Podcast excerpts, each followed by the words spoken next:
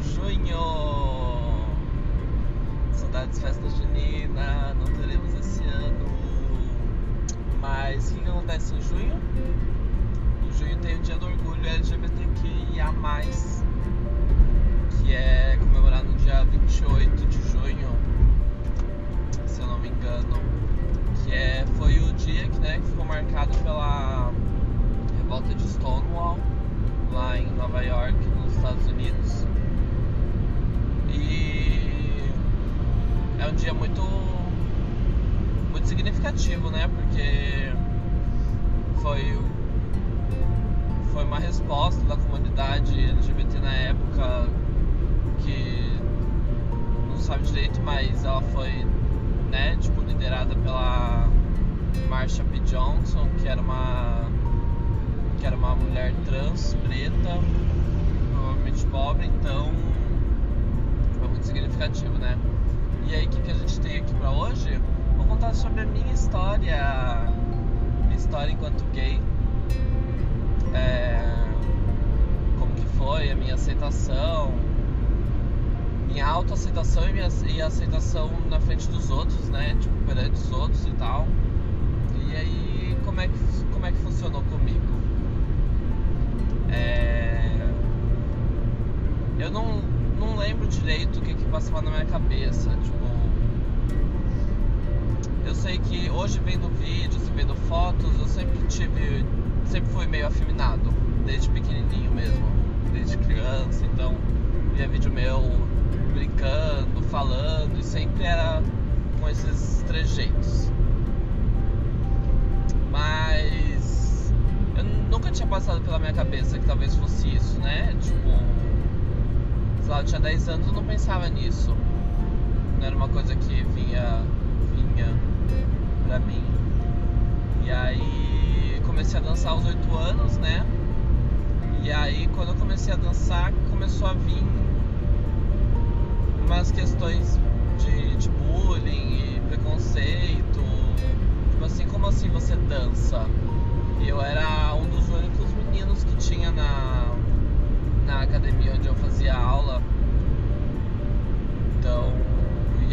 lá, tipo, um dos únicos meninos da escola que dançava, sabe?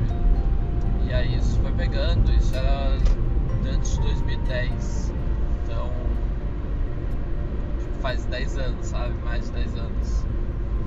E aí isso foi algo que foi me pegando muito desde os 8 anos até quando eu tinha uns 13, 14, que aí eu comecei a entender o que, que tava passando pela minha cabeça, né? Porque aí começa o quê? Começa o hormônio, começa.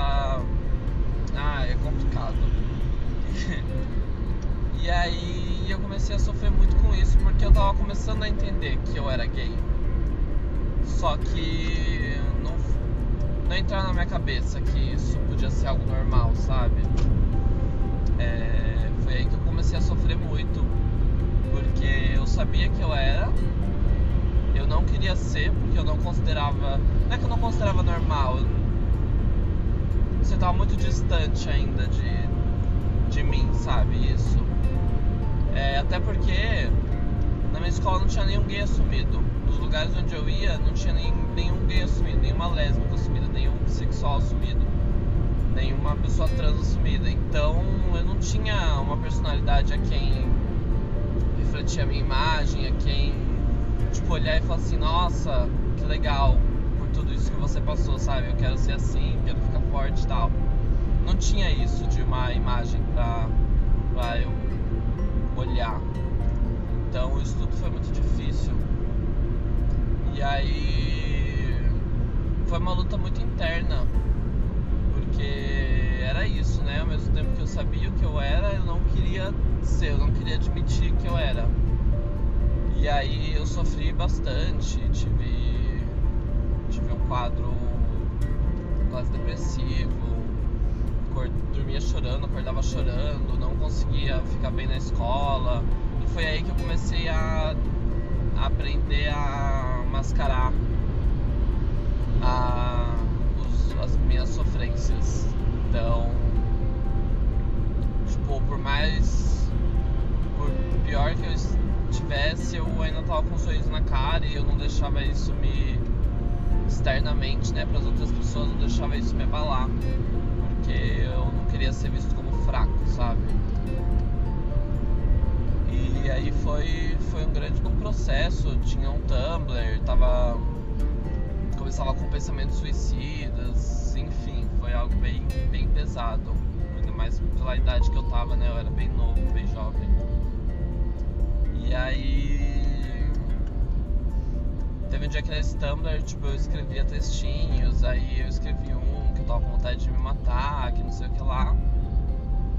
E aí chegou da minha mãe e do meu pai desse textinho por uns amigos meus e meu irmão que viram e avisaram a ela. E aí foi toda uma preocupação. Minha mãe escreveu uma, uma cartinha pra mim pra ler no dia seguinte, porque isso já era tipo noite. Escreveu uma cartinha pra eu ler. E aí eu li. E aí a gente logo em seguida marcou terapia pra eu fazer. E foi só que a gente não tava tratando desse, dessa questão é, em particular, tipo, sobre eu ser gay, porque até então era algo que ficava só interno de mim. Não tinha, não tinha falado pra ninguém não. E aí eu fui fazendo terapia e aí eu fui conseguindo entender melhor as coisinhas e tipo, se, sempre sem sempre sem entrar na questão da homossexualidade, né? Só tratando de coisas externas é, e tal. E aí fui conseguindo amadurecer a ideia até que eu consegui começar a contar pros meus amigos. E tipo, na verdade não era novidade pra ninguém. É, mas é aquela coisa, né? Eu não tava preparado ainda pra contar pros outros. Então isso foi muito legal porque dos meus amigos mais próximos todos me, me respeitaram nessa questão, sabe? De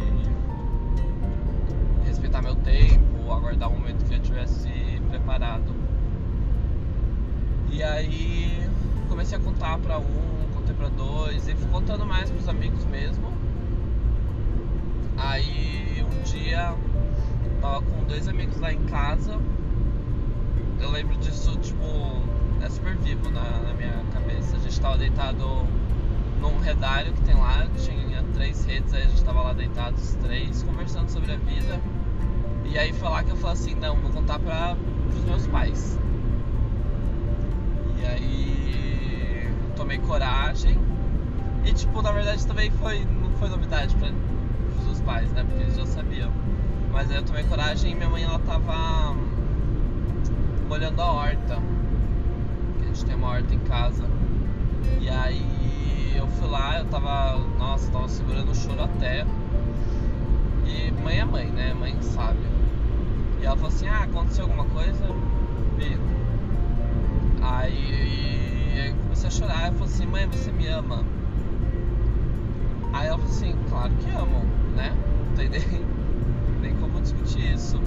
E eu falei assim, e se eu for gay, você continua me amando? Ela falou assim, ah, mas é óbvio. E pra te contar um segredo, eu já sabia, tá?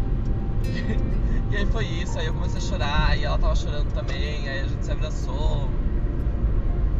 E aí foi, foi isso meu meu coming out pra minha família e depois foi a gente foi amadurecendo a ideia com os outros, tipo, foi super tranquilo, sabe? É, aquela coisa que meus pais eles tinham muito eram sempre muito preocupados, né? Porque a gente sabe de várias histórias do que pode do que acontece, de violência e preconceito, então esse era um dos pontos mais que mais nos preocupavam. Mas aí foi. E aí começou também, tipo, eu não tava ainda 100% bem comigo mesmo, porque complicado, né?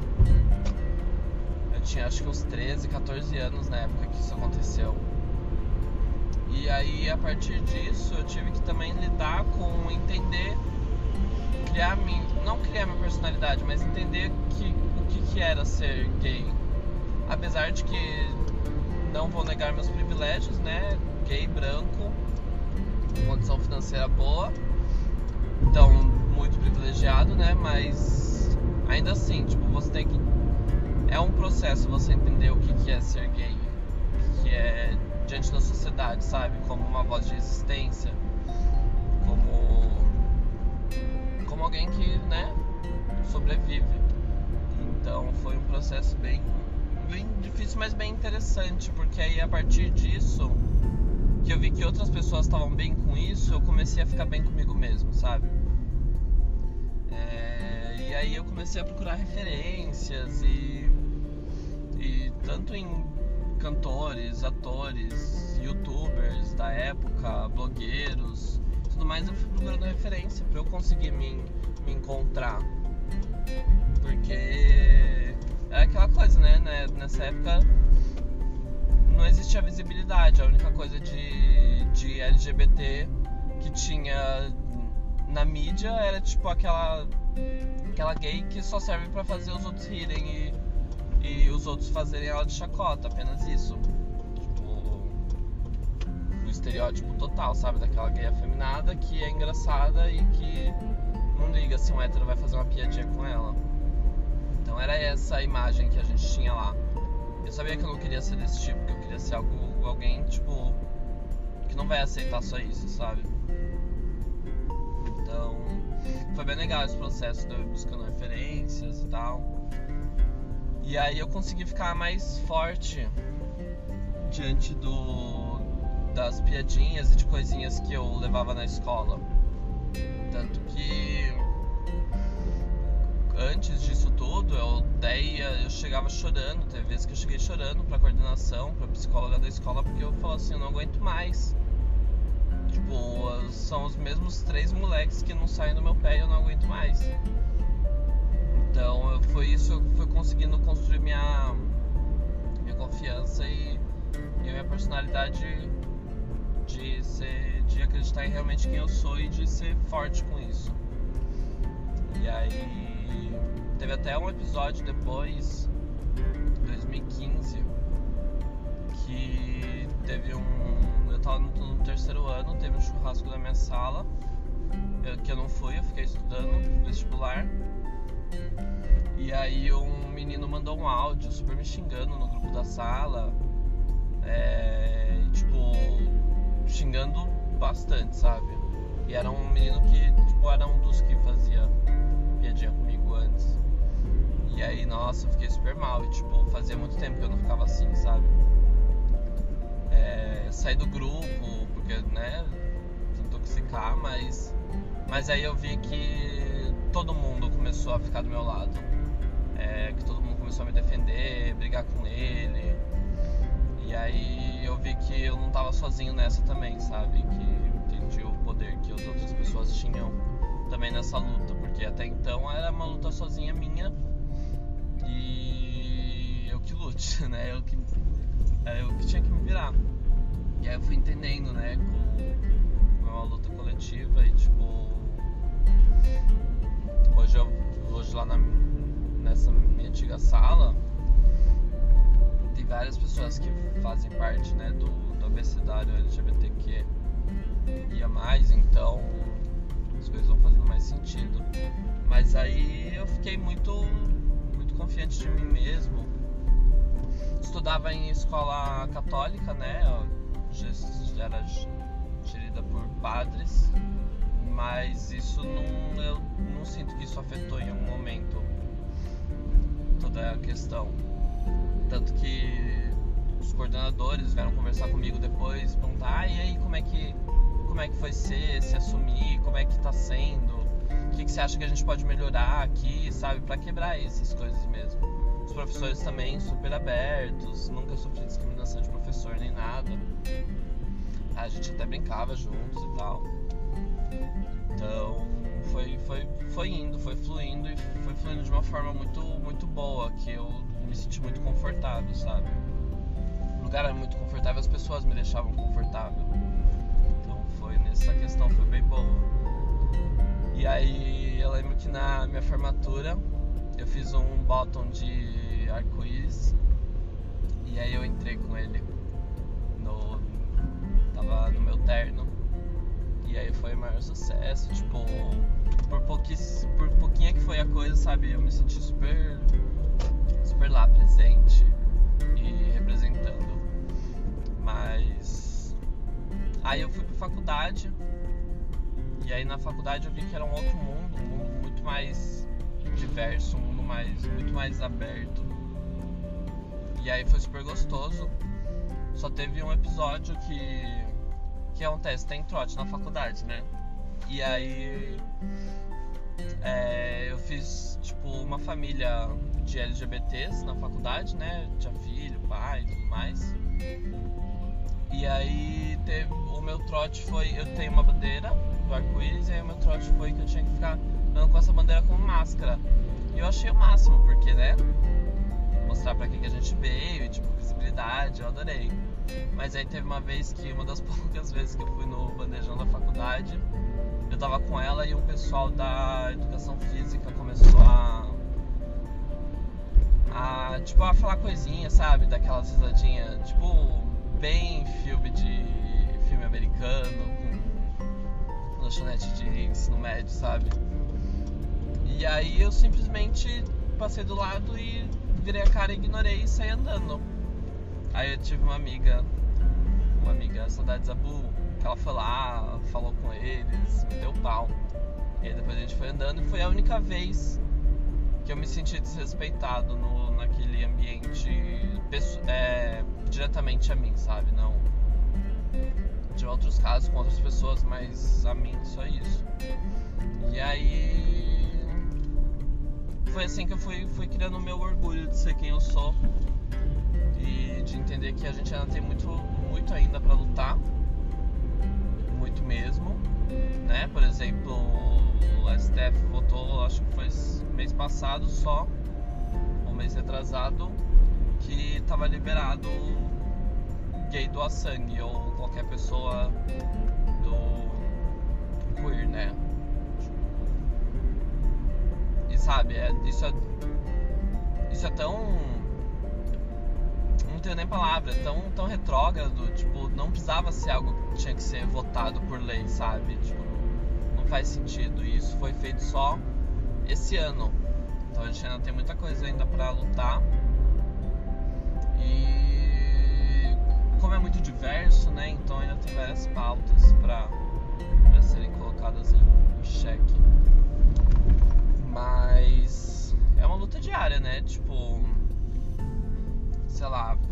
quando teve a última eleição, eu ficava com muito medo. Eu tava. Na época da eleição eu tinha muito medo de sair na rua, principalmente. De ser. Porque é, eu moro numa cidade pequena. Porque é assim, interior, né? Então.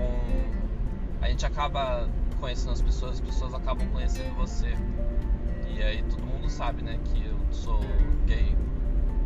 Também não dá muito pra, pra esconder, mas ficava com muito medo, sabe? Tipo, de sair na rua e acabar sendo violentado, ou fazer alguma coisa comigo, ou, ou ficarem me zoando, falando palavras não muito boas. Então é bem complicado. Mas. Mas eu vejo já que eu comigo mesmo, eu, eu consegui evoluir bastante. Eu consegui fazer com que os outros evoluíssem, sabe? Tipo, eu, no meu lugar de fala, eu sinto que eu tenho a responsabilidade e o dever de ensinar os outros e tentar desconstruir ao máximo. E é isso, é um trabalho que eu faço, tipo, diariamente com a minha família, por exemplo.